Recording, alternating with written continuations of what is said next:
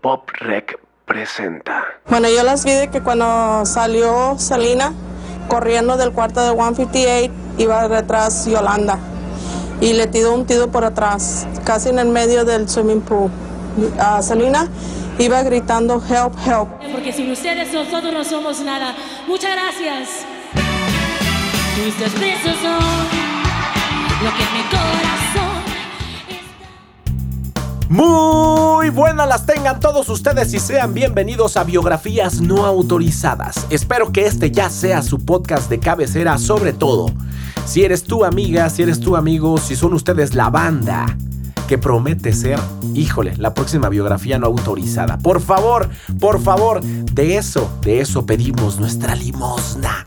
Para eso es este podcast, para darnos cuenta que podemos generar una, una nueva camada de artistas buenos, eh, sobre todo que sean eh, talentosos, ¿verdad? Eso es de lo que más me encantaría, que, que fueran talentosos, que compongan, que canten, que toquen, pero que sean buenos de verdad, que la gente pueda hablar de ellos.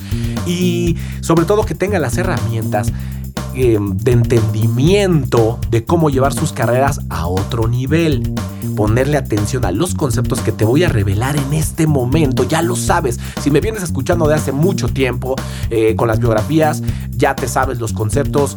Acuérdate, musical, visual y social. Si no, si es la primera vez, bienvenido. Este es el lugar indicado. Ya deja de ir a leer tus libros de autoayuda. De no, sí, mira, si haces esto y luego ahorras dos pesos. No, no, no, no, no. Antes de hacer todos esos puntos, tienes que entender qué vas a vender, cómo lo vas a vender y quién es tu público. Y para que quede mucho más claro, lo vamos a llevar de la mano de una biografía de una persona que es conocida en toda Latinoamérica y en Estados Unidos y no sé en cuántas partes de Europa. Su nombre es Selena.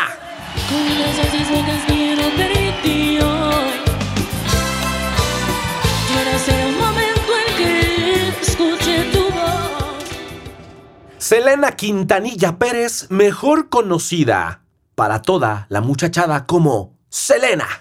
Nació en Lake Jackson, Texas, un 16 de abril de 1971. Y ahí te va el porqué de todo. El padre de Selena es pieza fundamental para el éxito de ella. ¿Por qué? Porque de joven este señor perteneció a un grupo llamado Los Dinos. Ahora ya te habrás imaginado por qué era Selena y los Dinos. Y ya sabes, intentando romperla con este sueño de cualquier cantante o músico, pues aunque no te lo creas, llegaron a vender hasta 150 mil copias de un álbum que lanzaron gracias al sencillo Won't You Give Me a Chance, que sonaba así. Won't you give me a chance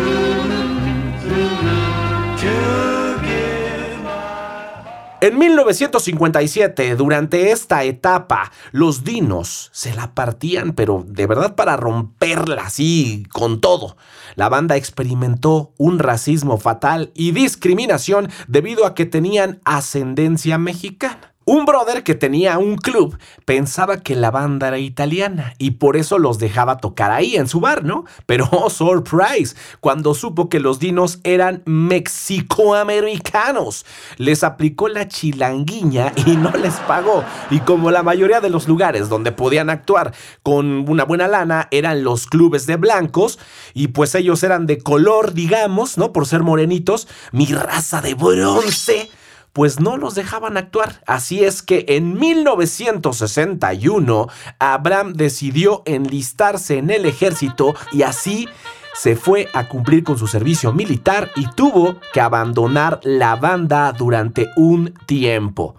Dato importante, ahí algo de lo bueno sería que ahí va a conocer a Doña Marce, la que será la mamá de Selena, hijo. Y no es por ser chismosa, pero Dicen, dicen que ahí los rechinidos de colchón, no hombre, con todo, no sabes. Bueno, pues para el 63 se fueron a vivir a Corpus Christi y sobres, ahí va a nacer por fin A.B. A.B. Quintanilla. Y Don Abraham pues se regresó a los dinos a chambear y la verdad no la pasaron nada bien. Todavía lograron otro éxito, pero el hecho de no saber tocar música mexicana los hizo ir en picada porque para 1967, ¡Sas Culebra! que nace su set. Y pues imagínate los gastos, dos chavitos. La banda pues no dejaba mucha lana como para vivir. Seguían de repente en promoción y sí, pues aunque se vendió un disquito, pues, pues como que no hay mucho dinero, ¿no?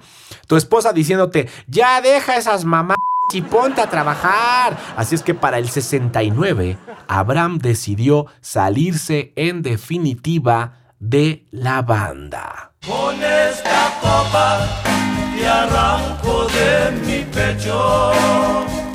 Con esta copa.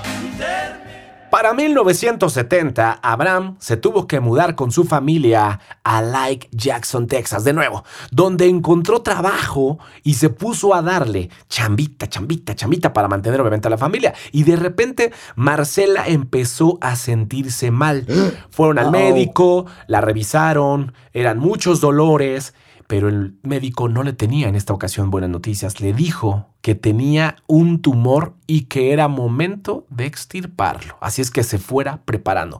Pero los Quintanilla decidieron pedir una segunda opinión. Y qué bueno que lo hicieron, porque tú sabes cómo son las cosas, ¿verdad? Cuando te resignas y dices, no manches, es que cómo puede ser. ¿Y qué tal si el médico se equivocó? Pues qué bueno que fueron, porque el médico sí se equivocó, ¿verdad? Le hicieron de nuevo el ultrasonido y se dieron cuenta que iban a hacer de nuevo papás. Me voy a saltar hasta los 6 años de edad de Selena. Selena dio muestra de que tenía talento para el canto un día que su padre estaba enseñándole a tocar la guitarra a Don Avi Quintanilla. Sí, a Don Avi Quintanilla, ¿verdad? Sí, pues es el hijo, ¿verdad? Bueno, le estaba enseñando a tocar. Selena comenzó a cantar la canción que él estaba tocando y entonces su papá se dio cuenta de que su hija tenía pues mucho talento, ¿verdad? No solo por haber cantado la canción, sino porque tenía muy buen sentido del tiempo y buen oído para afinar las notas. Ojo aquí a los papás. Clásico que el papá apenas está escuchando al niño cantando de ¡Qué linda está la mañana! No más soné como a cepillín en las mañanitas de cepillín, pero bueno. eh, apenas está escuchando y. No, ¿qué te dije, compadre? ¿Qué te dije? Pues si trae madera, ¿de dónde crees que salió? De su papá. A rato lo pones a bailar y el niño es arrítmico, la niña na- nada más grita y se le. No, no, no. No afina una nota, pero papá dice, va a ser cantante, ya lo verás, ya a mí te acuerdas. Pues no. Acá con, eh, con, con Little Selena, su padre se dio cuenta que obviamente si armaba una banda, podría en cierto tiempo generar algo de dinerito. ¿Por qué no? Pudo pasar por su mente sin problemas que él era el próximo Joe Jackson y sus hijos serían los Quintanilla Five.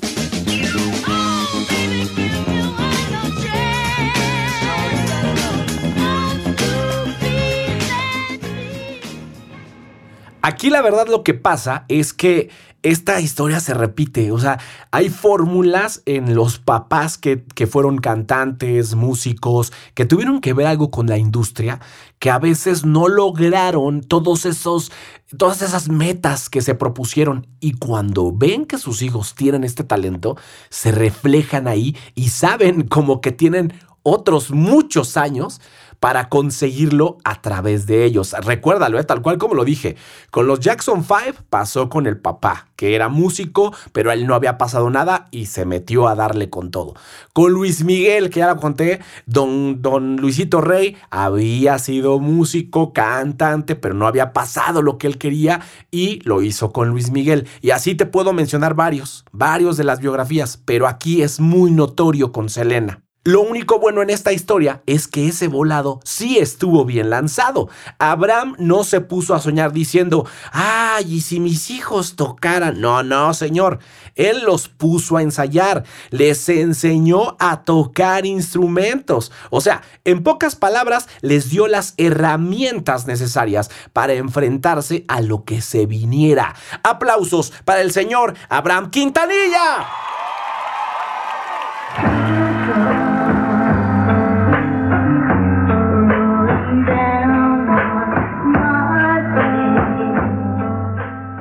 ...1982... ...y Don Abraham... ...quiero hacer aquí una historia... eh, no es necesaria la narrativa como la hemos hecho antes en las biografías, pero sí quiero aclarar algo. No vas a encontrar en las biografías la historia tal cual de cómo le hizo Don Abraham para abrir un restaurante. Sí, o sea, es como casi casi magia de película. Y entonces Don Abraham abrió un bar que se llamaba El Papagayos. Todo el mundo ha dicho eso, pero los que estamos en la música y los que hemos trabajado en bares sabemos que no se hace de un día a otro. Y los que han puesto un restaurante también saben que no se hace de un día a otro. Tengo entendido que Abraham Quintanilla trabajaba en una empresa que se dedicaba como a farmacéutica o a cuestiones químicas. Quiero suponer que justamente él sale de trabajar y pide su finiquito y con esa lana pues obviamente para seguir sobreviviendo pone este restaurante El Papagayos. Y ahora sí, a vender, papá. Que dos órdenes de tacos para la mesa 22 y unas enchiladas para las 5. Y mientras están pidiendo eso, los dinitos tocando.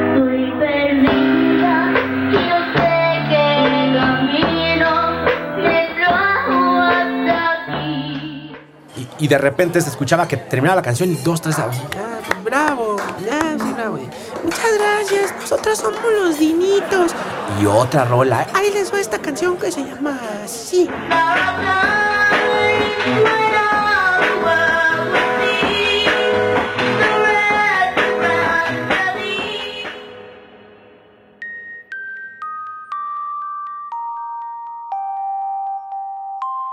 Lamentablemente, no todas las cosas son bonitas durante toda la etapa de las cosas que quieres emprender.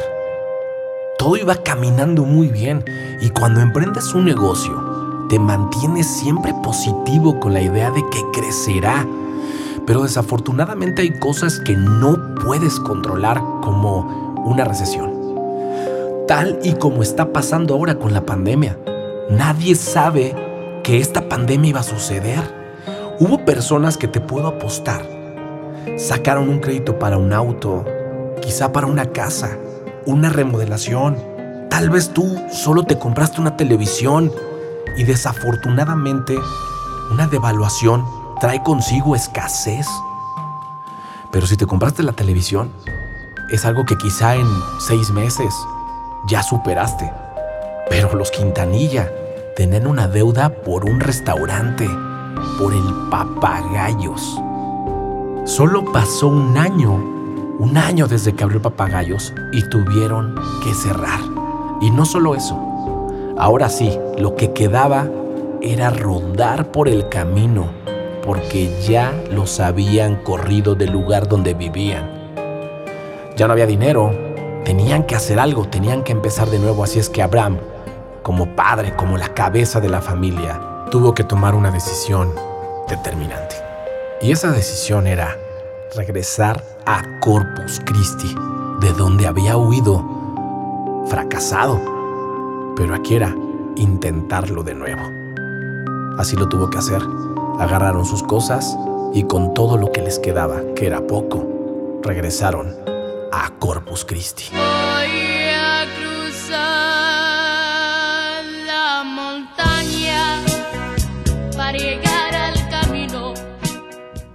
Bueno, y ahora sí Abraham se pone a pensar, ¿qué necesitamos para que esto avance?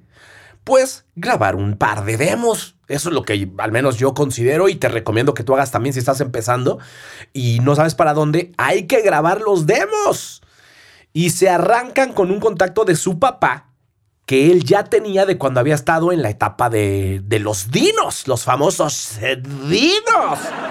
Dinos, es que como en la mente se me viene pues la mascota de los Picapiedra, no sé a quién, a quién de la banda de Abraham, quién fue el creativo que dijo, ¿Cómo nos llamaremos? Híjole, este, fíjense, estaba viendo una caricatura y hay un, hay un episodio de Los Picapiedra que Dino tiene varios hijos y pues obviamente ya son los dinos. ¿Cómo ven si nosotros nos llamamos los dinos? Y se, y se quedaron el nombre de los dinos. O sea, yo no me cuadra el marketing con los dinos, pero bueno, está bien. Vamos, Dino, vamos a casa que es hora de descansar. Para este demo, Selena contó en una entrevista que su padre los hacía ensayar dos horas diarias. Desde que todo arrancó y que obviamente al principio como niños ellos no querían hacer eso, pero pues en pocas palabras era una condición para salir a jugar. Y poco a poco cuando se dieron cuenta que iban sonando, como que les empezó a sorprender que ellos estuvieran creando eso y pues ya no lo soltaron. Con eso llegaría obviamente la oportunidad de firmar con un sello y así lanzarían su álbum debut llamado Mis primeras grabaciones. Se va mi amor. Quedaré tan sola con tu ausencia. Para 1984 entonces ya teníamos este álbum de mis primeras grabaciones y como sucede en la mayoría de los casos, el álbum no fue un hit de primera, ¿verdad? Hubo que darle tiempo a este suceso. Así tenemos que hacerle todos. Lanzamos algo, hay que darle su tiempo. Pero lo que sí hizo este material fue ponerlos a girar, puesto que como ya era algo, algo pues serio, había que salir a hacer promoción y así lo hicieron. Nota. Aquí hay un dato muy importante. Y es que su padre, que ya había pasado por esas eh, de nueva cuenta, entiende que quizá los errores que se cometieron cuando él estaba con su banda fue no promover rápido, rápido el material. Aquí él no lo iba a permitir, así es que al año siguiente cambió a su grupo a otra disquera y así lanzaron otro disco. No sé si me entiendes esta analogía. Mira, Tú puedes haber tenido la oportunidad de grabar con una disquera, o ya sea transnacional o local. Pero si tú te das cuenta que el material no funciona con ellos, o sea, no se está moviendo, tienes que buscar irte a otro lado, porque eh, esta es una ventaja de su padre. Si tú ya tienes la experiencia, tienes más edad, obvio no vas a caer a la primera con lo que te ofrezca la disquera. Seguramente el papá aquí firmó por un año o un año tal número de discos o tal número de promociones y como no se dio pues podía rescindir el contrato. El problema es que los teenagers o la gente que empieza en esto es como que su sueño más preciado sería que alguien los, los tomara en cuenta y los firmara y no les importa lo que firman. Entonces, si te atoran por cinco años, créeme, por más que tengas ganas de después continuar, a lo mejor te congelan durante cuatro y después ya no va a haber para dónde. En cambio, aquí Don Abraham, con el colmillo que ya tenía, fue de, ok, sí, perfecto, pero el contrato se firma así, bajo estos términos. No lo cumpliste, me tengo que ir. Y así se van.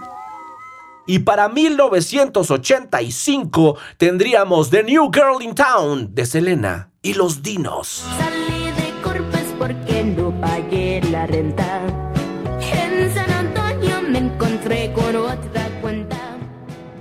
Esta canción sí de veras no tiene tanto sentido, pero bueno, si eso no tiene sentido, escucha esta canción que se llama Oh, mamá.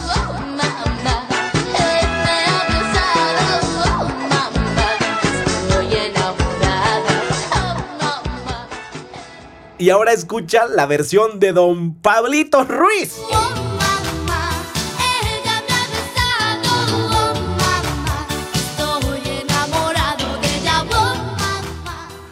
Bueno, aquí tampoco pasó nada más allá de seguir haciendo promoción, que eso es, ¿verdad? Muy bien. Lo bueno también aquí es que ellos, en pocas palabras, ya venían armando lo que conocemos aquí en México como el hueso. No sé en tu país, ¿cómo le llaman en tu país cuando vas a tocar a las bodas, a los 15 años, que trabajas de repente en el bar? ¿Cómo le llaman? Déjamelo en los comentarios, me quiero enterar. Pero aparte, pues también hacían fiestas, que la kermés, que la famosa tía Coquis. Voy a tener que mandar a hacer la muñeca de la tía Coquis, creo que puede ser increíble. De esa manera, obviamente, se iban ganando pues un dinerito, ¿no? Y aunque fuera para comer, pero pues la cosa sí, sí estaba como crítica. Entonces, eh, atórale lo que sea. Cayó que el bautizo de no sé qué, que bauticen el chiquito a no sé quién, pues vamos y tocamos, no hay problema. Bueno, lo más importante fue que eso los llevó a aparecer en un programa de televisión de un conductor que sería pieza fundamental en la historia de Selena. Híjole, no sé si decir que el éxito de Selena se debe en un, pues a lo mejor hasta un 70% a don Johnny Canales. Tenía un programa de televisión muy importante que estaba diseñado para la gente de habla hispana, que podía ver artistas como los Tigres del Norte, la Mafia, etcétera, bandas de ese estilo que iban a Estados Unidos a hacer promoción y que entonces la gente que era pues latina o pues de habla hispana podía tener más de cerca su música, la, música que los identificaba. Bueno, así debutó Selena cuando tenía apenas 13 añitos. Venga por acá con su cabello de hombre. Bueno, eso la puso en el mapa, poniéndola en más lugares para que la gente se enterara de que Selena existía. Selena y los Dinos siguieron actuando y girando para darse a conocer y fueron lanzados varios discos más durante los próximos años. Además de que también todo ese trabajo y promoción constantes hicieron acreedora a Selena como la mejor voz femenina de los Tejano Music Awards. Digamos algo así como el Grammy, pero de la música tejana. A estas alturas Selena y los Dinos ya vendían unas 20 mil copias de discos. Y esta canción, Dame un beso. Dame un beso.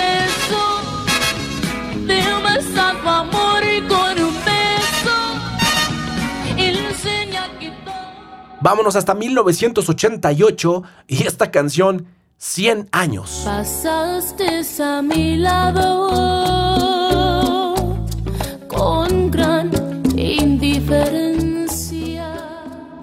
Híjole, en este disco la verdad sí es donde yo digo, ¿no? De repente, no, es que sí tenemos descendencia mexicana y que no sé qué tanto, y por quererle pegar, obviamente por la idea de marketing de su papá, sacas esto, le estás enseñando según tú hablar español y arrancas con esta frase de pasaste a mi lado. O sea, lo siento mucho, pero en- acá en México al menos eso está mal, mal pronunciado, ¿verdad? Próxima estación 1989. Todas estas nominaciones y premios hicieron que una noche apareciera en la vida de Selena el segundo personaje que le iba a dar una, o sea, un levantón, un, un ¿cómo llamarlo? Eh, un pimpeo, no sé cómo le dicen, a la carrera de Selena. ¿Por qué? Porque este señor que se hacía llamar José Behar, no sé si, si sigue vivo, yo creo que sí, si no, pues que descanse en paz, don José Behar o Behar. Bueno, este señor había sido exdirector de Sony Music. Hasta do- todo lo que yo investigué, así me lo topé. Él había sido exdirector de Sony Music. Pero lo habían contratado para Emmy Capitol, el sello de la parte latina. Estaban experimentando esta zona. A lo mejor Emmy Capitol obviamente ya existía, pero no una división latina. Y aquí entra José para ser el director de esta nueva división conoce a Selena en un toquín y le gusta mucho y le ofrece a Abraham Quintanilla firmar con él a Selena. Y gracias a eso, para 1990 saldría al mercado el álbum debut de Selena. Amor,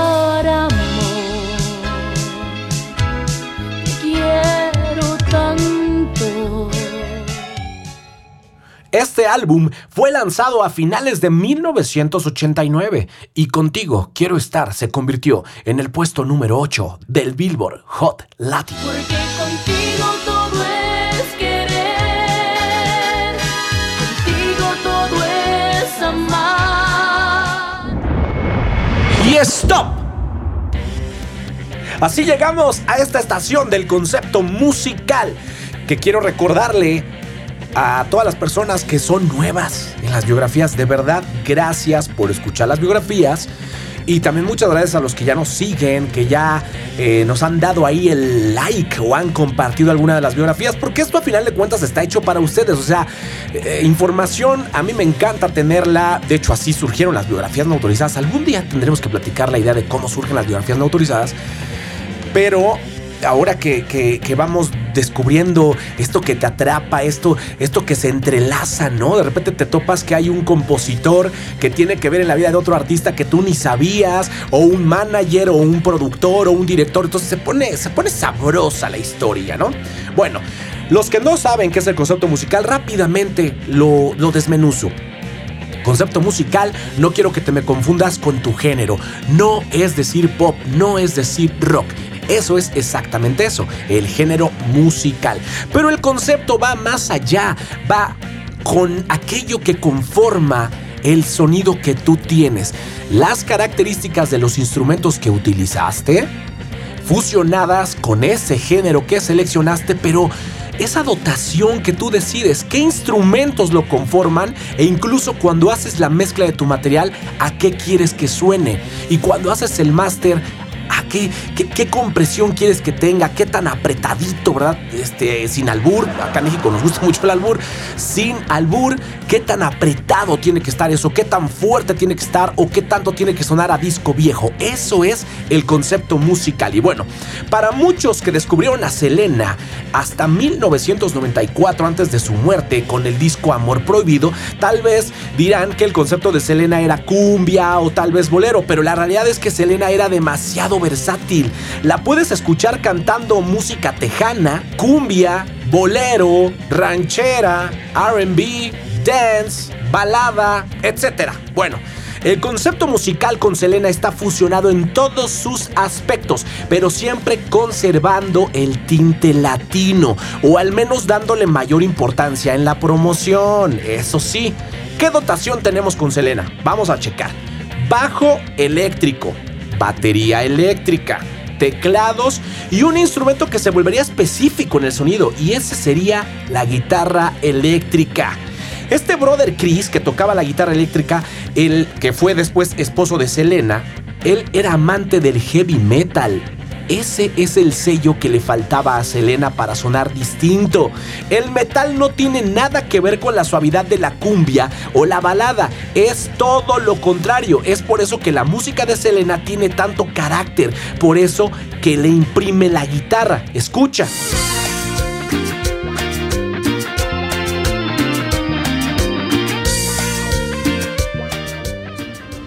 Las melodías. ¿Qué pasa con las melodías? Mira, llegaron a ser un tanto pop y obviamente comerciales. Eran figuras características en introducciones o puentes hechas con sintetizador o sonidos emulando metales que no existían. Más o menos como esto.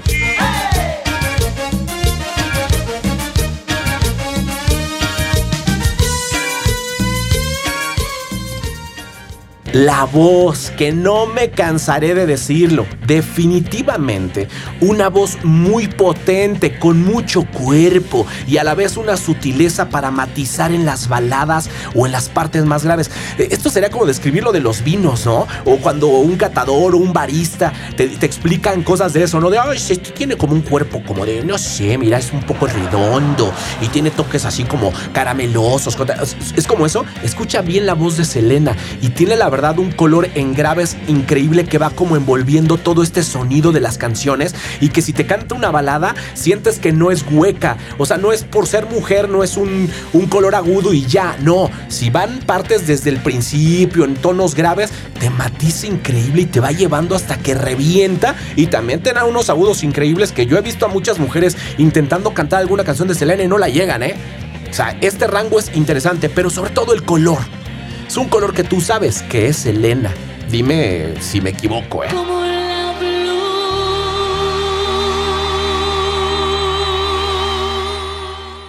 Ahora, una cosa importante, ¿quién es el cerebro creador detrás de todo esto?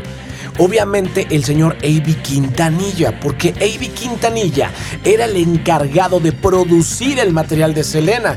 En la cabeza de A.B. sabía qué quería poner, cómo podía innovar, porque si te das cuenta hay una evolución. No te suena lo mismo Selena en Baila esta cumbia, así escuchas a Selena cuando sacó la primera canción. O sea, obviamente no, porque fue una evolución del, de- digamos, como del tejano, de la música tejana, del Tex-Mex que tanto inventaron ellos, pero se fue como madurando hasta llegar a un punto donde había sintetizadores, donde ya tenemos como sonidos más modernos, incluso con una caja de ritmos, y teníamos la guitarra eléctrica que te dije yo. ¿Quién conseguía a estas personas? A.B. Quintanilla. ¿Por qué? Por ser el director de la banda y además por ser el productor del material de Selena. Así es que obviamente yo te digo, te invito que revises tu material. Ya, si ya empezaste y ya tienes dos, tres discos en esta industria, estaría bueno que le pongas atención a qué evolución tienes del álbum 1 a tu álbum 3. Si estás empezando, ponle atención desde ahorita para que sepas cómo vas a empezar y cómo lo quieres evolucionar. Si has visto ya teniendo el material que no ha funcionado, hazte esas preguntas. ¿Tienes una dotación diferente? ¿Has hecho mezclas con fusiones de otros géneros? Eh, ¿A qué quieres sonar? ¿Cómo quieres la mezcla? ¿Cómo quieres el máster? ¿Cómo tiene que sonar tu voz? Y ese concepto musical hará que la gente te identifique. Así es que la pregunta del millón, ¿tú tienes concepto musical o no? Estás entrando a Biografías, no, autorizadas. El primer podcast que te revela todos los secretos de por qué algunos artistas la rompen y otros no. Escúchalo, Escúchalo. bajo tu propio riesgo. Retomando biografía no autorizada de Selena. Bienvenido si acabas de llegar y si nos acabas de descubrir, por supuesto. Saludos a todo el mundo. Con este álbum debut de Selena, puedes notar todavía que el sonido es muy tejano. Incluso me llama la atención eh, que ah, hubo un dato que vi en la serie de Netflix. Yo me estaba imaginando solo la escena hasta que vi la, la- escena efectiva en, en la serie, porque yo decía, ok, llegan con Emi, firman y un día tuvieron que decirle a, don Abraham Quintanilla, ya no se va a llamar Selena en los Dinos, brother, se va a llamar Selena. Si observas a partir de este disco, solo dice Selena, ya no dice Los Dinos. De hecho, yo creo que la mayoría de las personas que conocen a Selena, yo creo que ni cuenta se dio que antes eran Los Dinos. Se supo que Los Dinos tocaban con Selena, pero nunca se vio en la portada del disco a partir de este momento. Y te voy a decir que está padre en la escena. Dos cosas. Una, cuando este brother le dice, el de la izquierda, José, oye, ¿sabes qué? Ya no se va a llamar este Selena y los dinos, solamente va a ser Selena. Pues solamente pasan que Abraham le dice, ¿cómo crees? No inventes, nada más eso me faltaba. ¿Cómo que vas a sacar a los dinos del grupo? Y le dice, no, no, espérate, no lo voy a sacar, simplemente el nombre. Pues esto es marketing, hay que vender. Tiene que ser Selena. Imagínate esto, este Madonna, Mariah, Whitney Houston, ¿no? Y, e incluso le pone un dardo así en el corazón, que es con el que entiende bien, y le dice, Gloria Estefan, nunca está acompañado de banda. Y como originalmente Gloria Estefan salió de un grupo, le dice, "E- ellos eh, no se llamaban así, salió solamente el nombre de Gloria Estefan. Ahí se la compra Abraham y dice, bueno, pues ahora sí el tiro es para mí. Tiene que llegar a la casa y explicarle ahora a los hijos o a la banda que ya no van a ser Selena y los Dinos. Y sí se los dice y está muy chida esa, esa escena porque es obvio. Yo me imaginaba eso de, si a ti te dicen mañana ya no se van a llamar Selena y los Dinos y llevas 10 años partiéndotela con ella, sí te da coraje. A mí, a mí me hubiera dado coraje. Y ahí pasa efectivamente eso. No sé hasta qué grado habría que entrevistar a Ivy Quintanilla o a la hermana, a Suset, para preguntarle qué sintieron en el momento que, que pasó esta historia. Pero sí, sí, sí sucede este momento y es Abraham el que se los dice, se sacan de onda primero, después dicen, no pasa nada, papá, es nuestra hermana. Así es que si te tiene que llamar Selena, que se llame Selena, no pasa nada. Algo que he podido notar en la música en español es que los pioneros han logrado colocarse por llegar primero, porque la verdad sí tienen bastantes referencias en su música que está basada como en éxitos anteriores que obviamente les han servido de referentes para darle la identidad a su género. Y ya después vienen todos los demás y ya todos quieren imitar al primero, ¿sabes? No sé si me expliqué, es como que el que se arriesga primero a mostrar el, el material nuevo, a fusionar, a veces puede darse hasta el lujo de imitar a sus ídolos, pero como sabe fusionarlo muy bien, digamos, disfrazarlo, logra generar este como sonido nuevo. Lo malo es cuando vienen los demás después de él, digamos, todas las chavas que quisieron parecerse a Selena, todas las mujeres solistas en ese momento dijeron, ah, Selena es lo mejor, yo debo de hacer algo mejor que Selena, quiero algo como eso. Ya me las imagino llegando con el productor cuando Selena estaba pegando y, y decirle, quiero más o menos algo así como esta chava Selena. Ya desde ahí ya están mal, porque ya están imitando a Selena. Entonces, a eso es a lo que me refiero. Vienen los que están detrás de ti, después de que fuiste pionero, y ya son puras copias. Pero en el caso de Selena, ahí te va. Si escuchas la canción que se llamaba Besitos, que fue uno de los, de los sencillos mejor colocados de este álbum que te hablo de Selena, que es esta canción, Necesito tus besitos cada noche, cada día. Dime, amorcito, que yo soy tu alegría. Dime, cariñito, que yo soy la dueña de tu corazón. Ahora tú escucha esta canción del señor Pedrito Fernández, como se le conoce, el de la mochila azul. Escucha esta canción de Me Encantas. Tú tienes eso que me encanta, que me aprieta la garganta, que me sube, que me baja, que me prende, que me apaga todo aquello que buscaba, lo que yo necesitaba, tú me encantas. No me puedes dejar mentir que es un maldito fusil de la canción de Selena, porque la canción de Selena salió primero al mercado. Vámonos directamente hasta 1990 y el álbum Ven conmigo. Este sería el segundo álbum bajo el sello de EMI. De este álbum ya tendríamos un sonido pues más mezclado de todo lo que A.B. Quintanilla venía perfeccionando, a lo que posteriormente será el sonido obviamente de Selena. Y aunque se me avienten los fans de Selena, las cosas como son. Esta canción estaba basada completamente en la famosa cumbia Juana la cubana. Escucha.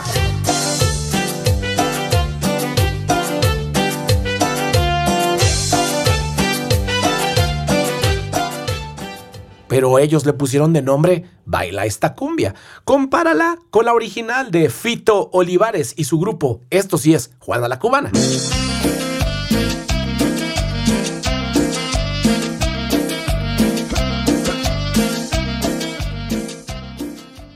En la décima entrega de los Tejano Music Awards en 1990, Selena ganó por sexta ocasión. Chécate esto, ya para el 90.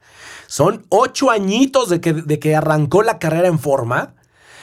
Se ganó por sexta vez consecutiva el premio a qué? A vocalista femenina del año y también a artista femenina del año, además del primer disco de oro que se ganó por un álbum. Y stop. Hemos llegado al concepto visual. Si ya llegaste hasta aquí, te recomiendo que te esperes hasta el social, porque de verdad es información, como diría Lolita Yala, información que cura. Bueno, concepto visual. ¿Qué es el concepto visual? Claro, yo sé que muchos ya lo saben. Déjeme rápido, un repasito rápido. Concepto visual es todo aquello que se puede ver que tú evidentemente crees que la gente observa de ti, pero la gente no ve nada más eh, cómo te ves tú físicamente. La gente ve el todo, todo el concepto. Los colores que utilizas, el tipo de vestimenta que te pones, el peinado que te llegas a hacer, incluso el corte, eh, los zapatos. eh, cuando ve tu disco, bueno, cuando había discos, ¿verdad? O sea, la portada que veían en este caso de Selena, que de hecho te voy a decir una cosa que te dije hace ratito. Te lo voy a recordar después, pues ahora te lo recuerdo. Cuando salió el primer disco de Selena, puedes ir a buscarlo en Google. De verdad, velo. Te, te lo aconsejo que lo veas para que me lo entiendas bien. La disquera, no por ser la disquera, tenía la, la pues la verdad absoluta, porque ellos decidieron que querían darle a Selena un toque como de princesa del desierto y parece más como de esta película de Aladdin o de Aladino, no me acuerdo cómo se llama.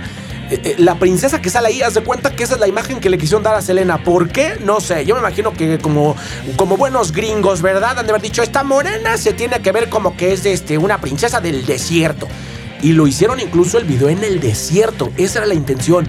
Ropa horrible cuando Selena ya hacía lo propio. Y si quieres me arranco de ahí.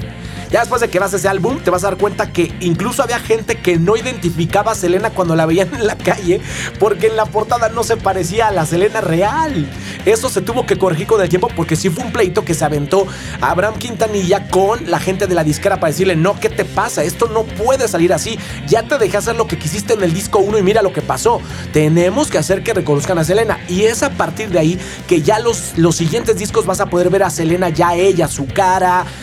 Ya, ya sabes quienes ya la ubican. Bueno, como parte del concepto visual para Selena tiene mucho que ver la cuestión de que ella diseñaba su ropa. Eso no es un mito, ¿eh? Selena tenía ese gusto y además se le daba, sabía coser y su mamá le echaba la mano y todas estas cosas de los bustiers y que si los pantalones y que si les hace el traje a los del grupo, Selena se le ocurrían. ella los diseñaba y luego los hacían. Entonces imagínate, todos estos brillos, estos estoperoles, todo lo que ella usaba es porque se le ocurría a Selena. Ya desde ahí estás definiendo un concepto visual porque eso nadie más lo hace. Es la moda que se te da como idea en la cabeza. Eso es buenísimo. Si tú puedes hacer eso y tú diseñas, adelante, métete, pero diseño. No solo de me gustaría ponerme este pantalón rojo. No, no, no.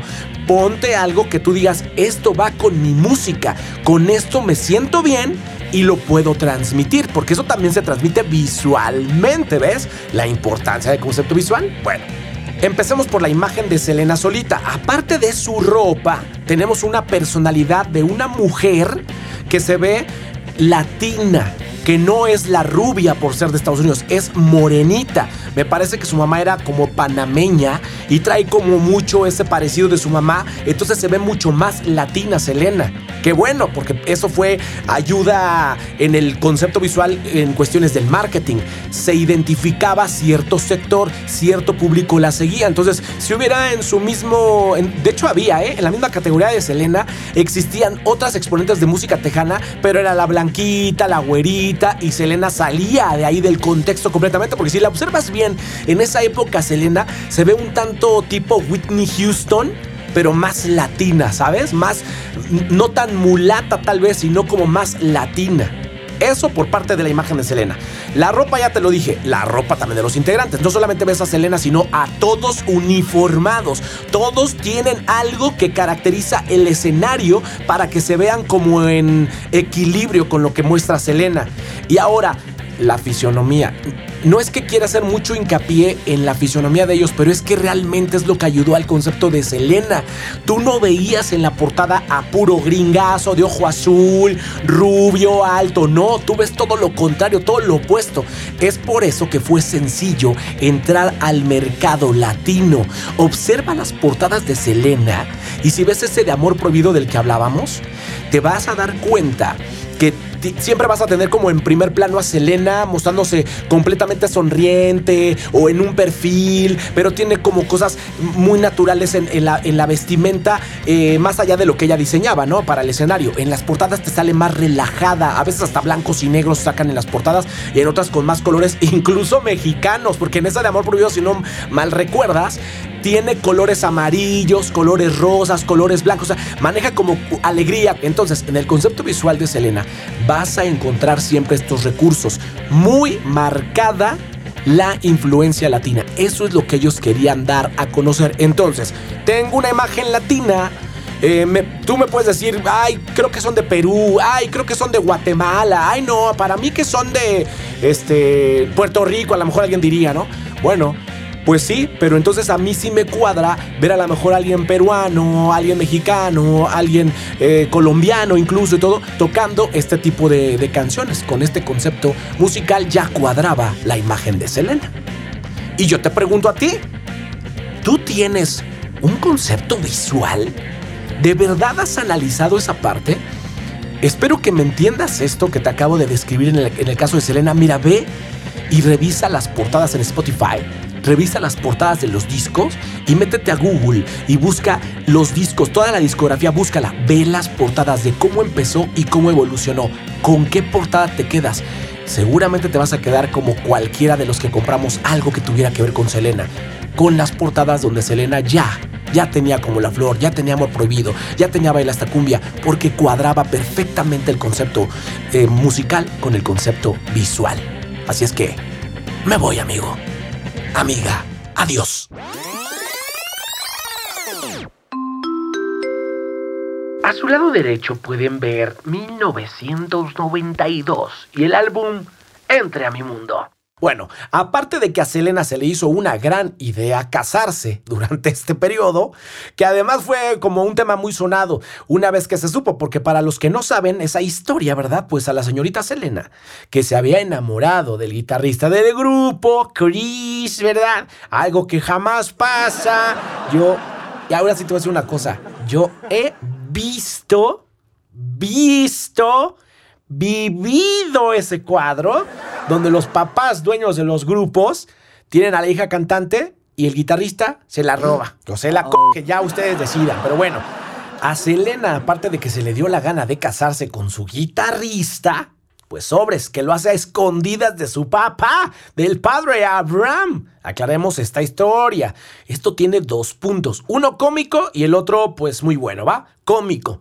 El señor Quintanilla siempre como que en sus entrevistas externa mucho el rollo de ser en pocas palabras mexicano. Y aunque él no es mexicano como tal, dice que tiene todas las costumbres mexicanas. A mí me da risa eso porque digo, ay, ¿qué pasó? Este, tener como el padre mexicano nivel Michoacán, Monterrey norteño, como que, pues como que no le van a permitir la boda porque sí. O sea, es como de, no, pues es que en México tenemos estas costumbres, ¿verdad? Que son como más de machista y hasta cree que me la va a robar. Claro que no, esa boda no se lleva a cabo, ¿no? Y bueno, es porque, híjole, yo sí lo entiendo, pero ya, usted no sé. La parte buena. Qué bueno que se casó Selena porque ella no sabía que pronto dejaría de existir. O sea que fue una gran decisión, Selena. Donde quiera que estés, está ya, Selena. Selena logró casi todo. Todo el éxito en la música, ser millonaria, tener un esposo y lo único que le faltó y que además ya iba, como dicen los españoles, a por ello, iba a por ello, era iniciar su familia, pero desafortunadamente el freno que no le puso su papá, doña Yola, sí se lo puso doña Yolanda Saldívar. Para los que no sepan, para los cuates Yola. Pero Yolanda Saldívar le puso stop, stop. Y no era para un concepto, ¿eh? era para matarla. Pero bueno, pasamos a cosas más lindas. Este álbum traería brujería bajo el brazo y ¡boom! Que sale como la flor. Como la flor, como la flor,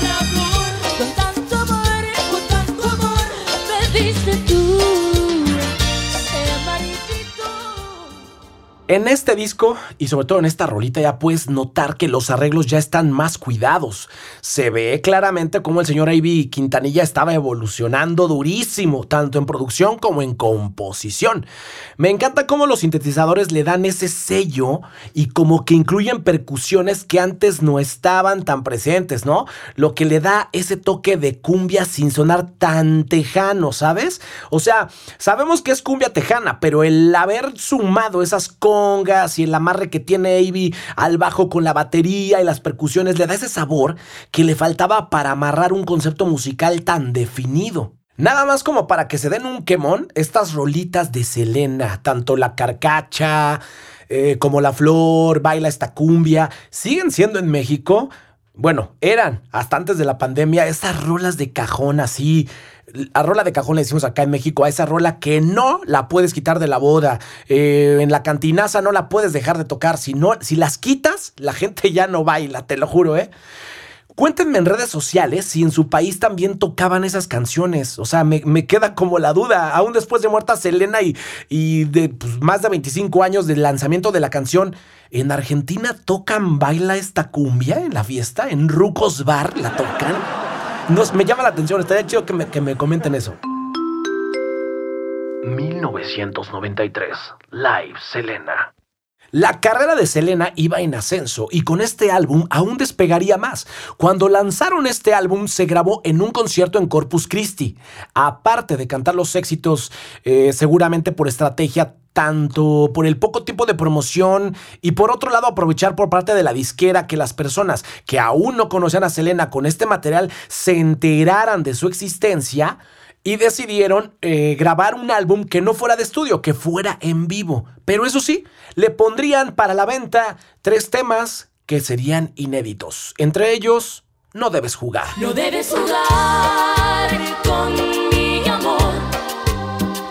No debes jugar con mi cariño. Otra rolita muy buena dentro del álbum sería La llamada.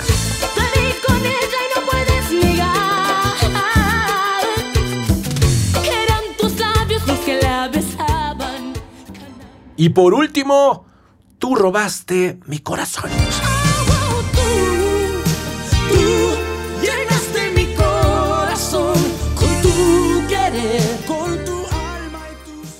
Es muy interesante el rollo de que en los discos de Selena, de la misma forma que te encuentras una cumbia tejana, un bolerillo, algo ranchero, de la misma forma te encuentras joyitas como esta balada, donde tanto la banda te demuestra que también ese género le suena, que digo, no puedes crecer con esa influencia y no tocarlo bien, pero además ella trae un flow para cantar el RB muy interesante. Y luego con ese toque intentando cantarlo en español lo hace como más atractivo, ¿no? Dato de estrategia.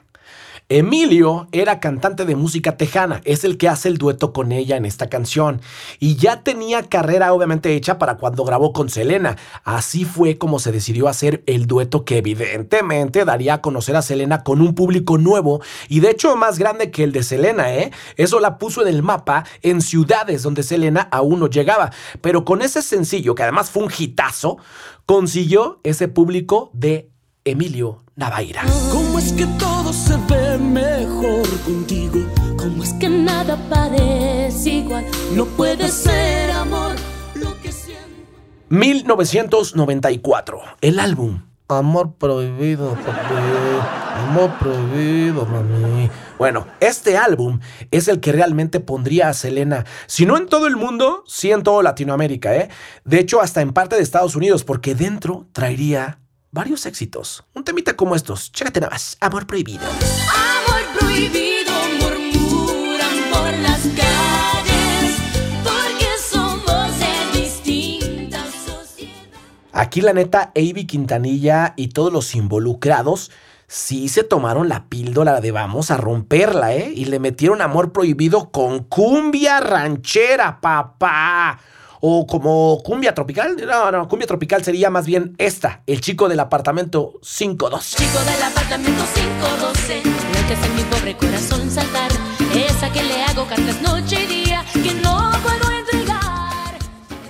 Alguito de mariachi pop con unas cuerdas de te O sea, a mí me encanta este arreglo, no me queda más. Yo tenía una esperanza en el fondo de mi alma, que un día te quedaras tú conmigo.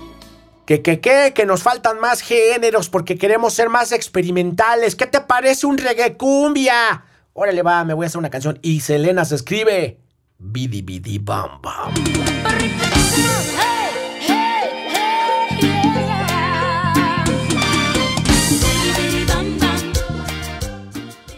No, pero es que nos sigue faltando material. ¿Qué tal si hacemos una tecnocumbia? Sus deseos son órdenes.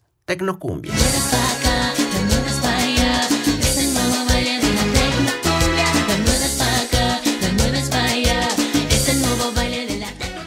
Ah, que nos sigue faltando algo. Cumbia ranchera con tintes flamencos. Eso sí no vas a poder. Órale, va y va. Sí, una vez. Y tan solo con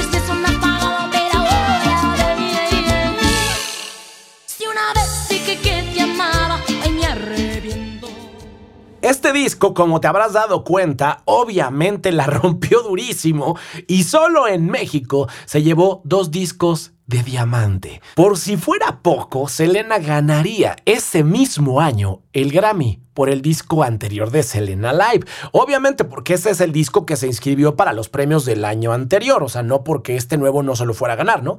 A nivel mundial, hasta este momento, había vendido 15 millones de copias. El amor prohibido, ¿eh?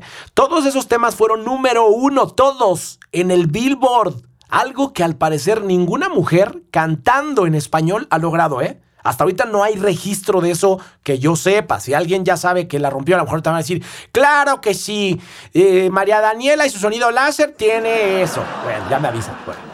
Te puedo decir que hay más de cinco sencillos en el álbum porque pregúntale a las mujeres sobre todo, que son el público más amplio que tiene Selena, y te dirán que todo el disco es un hit. Yo te puedo decir que para mí fueron en realidad nada más este cinco que son de esos que no le tienes que contar a nadie de tú crees que sea buena o no, no, no, tú sabes que es un rolón o no. Pero bueno, aquí de nuevo les recuerdo que tendrán que ir a Netflix a ver la serie. Y fíjate que Netflix no me paga nada, ¿eh? Por hacer promoción, pero sueno como que soy convertido a Netflix, a la religión de Netflix, ¿verdad? Bueno, solamente fue por esto. Fue por esto porque yo ya había terminado toda la biografía, pero dije, ah, mira qué interesante, ya la lanzaron. Me puse a verla y dije, ah, mira, este dato está interesante. Este también. Vamos a ver qué tal. Véanla ustedes y me comentan qué les pareció. Vayan a mis redes. Somos Pop Rec. Y nada más para que se den una idea, por el éxito que tenía Selena en ese momento y también obviamente estratégica promoción para llegar todavía mucho más a Latinoamérica y a rincones de México y todo, la invitaron a actuar en una novela. Y para que te des un quemón y digas, ah, ya estoy dos, tres, ruco, ¿qué te suena esta cancioncita?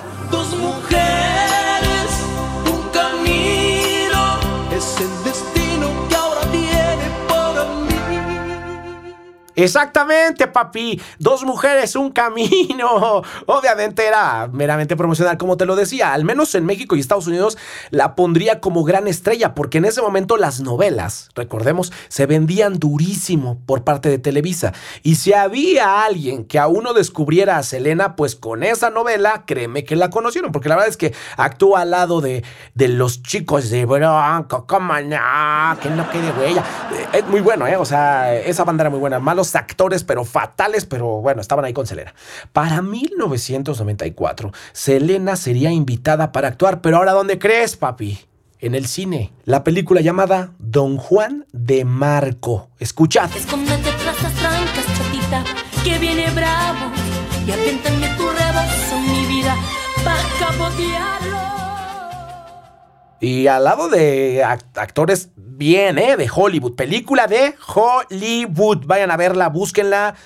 por puro morbo, véanla y a ver qué opinan. ¡Y stop! ¡Stop! Y así llegamos al concepto social. ¿Qué es el concepto social? ¿Qué sería el concepto social, maestro Monsiváis? El concepto social es todo aquello que, que la gente se va gestando en, en la sociedad por la cultura, por la diversidad. Muy bien, maestro, muchas gracias. Bueno, en pocas palabras, lo que quiso decir el maestro Monsiváis es donde te desenvuelves, donde te desarrollas, donde creces, incluso con quién te juntas. Pero vamos a hablar en el caso de Selena. Mira, la lengua eh, juega un papel muy importante. Recordemos que aunque Selena y su papá hiperjuren que son mexicanos o que tienen este, raíces, sí, pero ellos ya nacieron en Estados Unidos.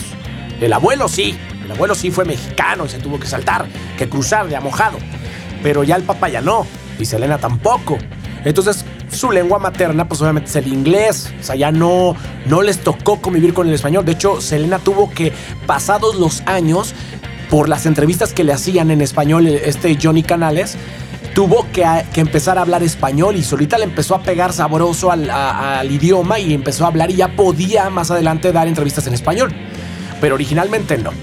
Pero lo que ayuda ahí es justo eso, hacer el intento por hablar el idioma y si vas a hacer gira en Latinoamérica y das entrevistas, la gente aprecia mucho que tú te conectes con ellos por medio del lenguaje, obviamente. Y eso está implícito en sus canciones. No empezó cantando en inglés, empezó cantando en español porque el papá tenía muy claro que socialmente se iban a conectar hablando español y cantando en español, obviamente, ¿verdad? Eso tiene mucho que ver también en el concepto social con la diversidad cultural, porque en Estados Unidos sabemos perfecto que viven muchos indocumentados. De hecho, saludos hasta Estados Unidos a todos los indocumentados, por favor. Tenemos que este, ir a pintar las calles que diga ¡Viva México, cabrones! Bueno, la diversidad cultural es importante porque a pesar de que hay un público que le gusta mucho la música tejana, también hay un público que ya vive, que, es hispano o latino, que vive en Estados Unidos, pero que ya adoptó la lengua americana, pues porque la tiene que adoptar para poderse comunicar. Pero ellos extrañan, extrañan su lengua. Entonces cuando viene alguien y les canta en su idioma, les conecta mucho. Pero también le llama la atención a los, a los que son locales. Entonces eso le da otro toque. Cuando Selena competía en la parte de, digamos, artista tejana o disco tejano, obviamente conectaba esta parte donde ella canta en español. Es muy importante.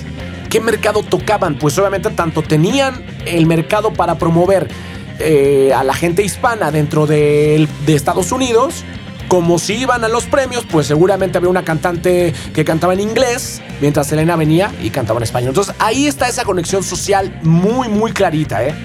Y aquí yo creo que Selena tendría que venir y de- y decirles, gracias por agradecerme, ¿eh? gracias, pinche agradecidas. ¿Por qué? Porque ¿quién creen que abrió la puerta? que ahora disfrutarían unos años después, pues varias cantantes. Y te voy a mencionar un par, ¿eh? Ana Bárbara, Alicia Villarreal, incluso Jenny Rivera. Me faltan muchas, pero te estoy eh, presentando aquí a las principales que a lo mejor ya han hecho una carrera en Latinoamérica y en parte de Estados Unidos. Estas señoritas, estas mamacitas, tuvieron la entrada gracias a la puerta enorme que abrió Selena para que las féminas pudieran exponer su música y no fuera todo gobernado por hombres en el escenario, sino que también las mujeres pudieran exponer sus conceptos y estar al frente como solistas de un grupo, que además es de un género que no era como, ay, bueno, es que solista de baladas y estaban acostumbrados. No, no, no, se estaba metiendo rudo a lo, digamos, en México a lo norteño, ¿no? Allá a lo tejano. Entonces eso hace una conexión social, lugar al que pisaba Selena, la gente se conectaba con ella por esta cuestión cultural. Ahora las letras, ¿qué te dicen las letras? No te anda presumiendo cosas, tampoco las metáforas en todas sus canciones. Por ejemplo, baila esta cumbia. ¿Qué dice? Dice así, música de poema, por favor. Siento algo que me mueve, un ritmo que me hace bailar. Tomen todo su pareja, todos vamos a gozar. Baila, baila esta cumbia, mueve, mueve la cintura. Todos las manos en alto y griten, griten con locura. Hey, hey, hey. O sea, chécate esto, no hay metáforas, no hay nada, es te invito a bailar, yo siento algo que me mueve, a ti también, ese ritmo te hace bailar, claro, a mí también. Pero ahora, ¿qué pasa si revisamos una baladita? Aquí te conecté para bailar. Yo no hay pretensiones, yo simplemente, mira, canto bonito, aparte que estaba bien sabrosa, pero te, te incito a bailar. Ahora, ¿queremos llorar? Vamos a llorar. Adelante, maestro. Música triste. No me queda más que perderme en un abismo de tristeza y lágrimas. No me queda más que aguantar bien mi derrota y brindarte felicidad. No me queda más. Si tu regreso hoy sería una imposibilidad. Esto que no era amor, lo que hoy niegas, lo que dices que nunca pasó, es el más dulce recuerdo de mi vida. ¿Cómo no? ¡A moquear! Pues sí, obviamente conectaba con las mujeres porque han tenido esta pérdida. Y no es que no tengan que conectar los hombres, lo que pasa es que es evidente. Un hombre, si esto lo hubiera cantado un hombre, a lo mejor los hombres destrozados iban a llorar con esta música. Pero en el caso de Selena siendo voz de mujer, voz femenina, y le cantas esto a una mujer que acaba de, de aceptar su derrota y dese- desearte felicidad. O sea, no te la desea. Tú sabes que al menos en México es como de, sí, y, fíjate que sí, comadre, yo le deseo que sea feliz. No es cierto, te está mentando la madre, pero discretamente. Aceptar mi derrota y brindarte felicidad. ¿Qué significa eso? Pero bueno, ahí puedes notar que ella te puede jugar tanto la parte socialmente hablando para invitarte a bailar, como, oye, comadre, y si lloramos, pues no me queda más.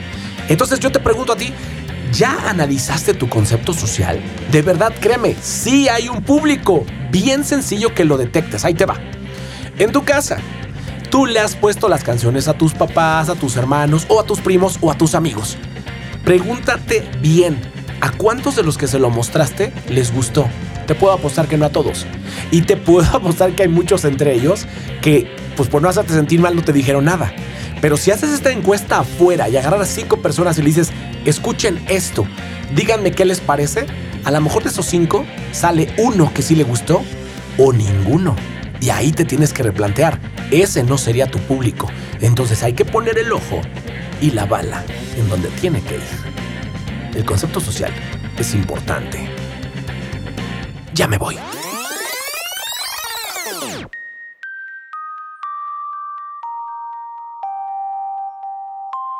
Desafortunadamente, la muerte tocaría a la puerta de la familia Quintanilla. Y por cuestiones aparentemente de negocios, por las boutiques que Selena había abierto con su marca de ropa, una persona de su entera confianza, que había llegado hasta ese puesto escalando estratégicamente, que fue en algún momento la presidenta de un club de fans de Selena. Terminó dirigiendo y llevando las finanzas de su marca, acto que llevaría a Selena a un enfrentamiento con ella, porque su padre le había comunicado que al investigar a esta mujer tenía antecedentes de robo y le pidió a Selena que revisara sus finanzas. Selena le hizo caso y cuando le solicitó a Yolanda Saldívar que le entregara unos documentos de declaraciones fiscales, esta le entregó documentos que no eran. Y cuando Selena iba de regreso con su esposo, se dio cuenta en el camino que los documentos no eran, llamándole obviamente para reclamarle. Yolanda se inventó que en un viaje a México la habían violado y que era necesario que Selena la acompañara al hospital al día siguiente y que ahí le entregaría los papeles. Selena aceptó. Con eso ganó tiempo Yolanda de preparar todo el acto que pondría fin a su vida.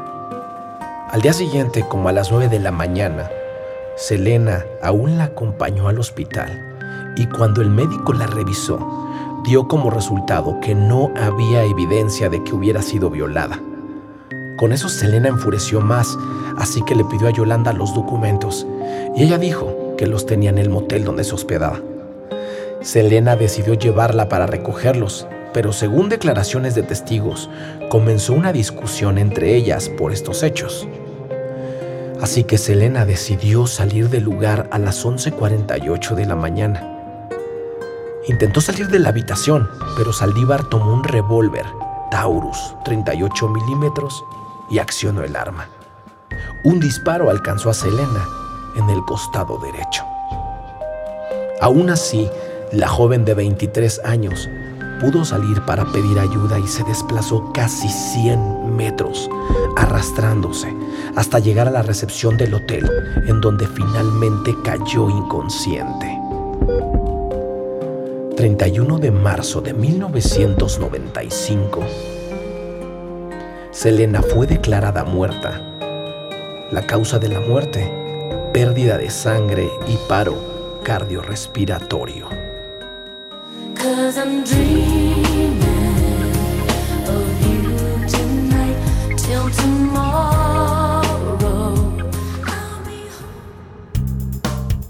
Y así, desafortunadamente, con la muerte de Selena hemos llegado al final. Dejen de secarse las lágrimas, por favor. No lloren. Es una historia de éxito esta biografía no autorizada. Todos hemos llorado alguna vez. Pero bueno, fue una referencia. Simplemente es para que se aprendan estos conceptos y los puedan ver claramente. Yo, obviamente, aquí los escuchan, pero ya, ya llegaremos al punto donde esto se hará más visual. Por el momento todavía no, pero ya les avisaré cuándo. Bueno, señoras y señores, gracias por escucharnos. Gracias por escuchar a este maldito soñador que les está transmitiendo estos conocimientos que espero pongan en práctica. Chequen estos conceptos. Revisa tu concepto musical. El visual no lo dejes de lado y pero mucho menos el social. Todo tiene que ir de la mano para que tu carrera ya despegue y podamos hablar de ti en la próxima biografía no autorizada.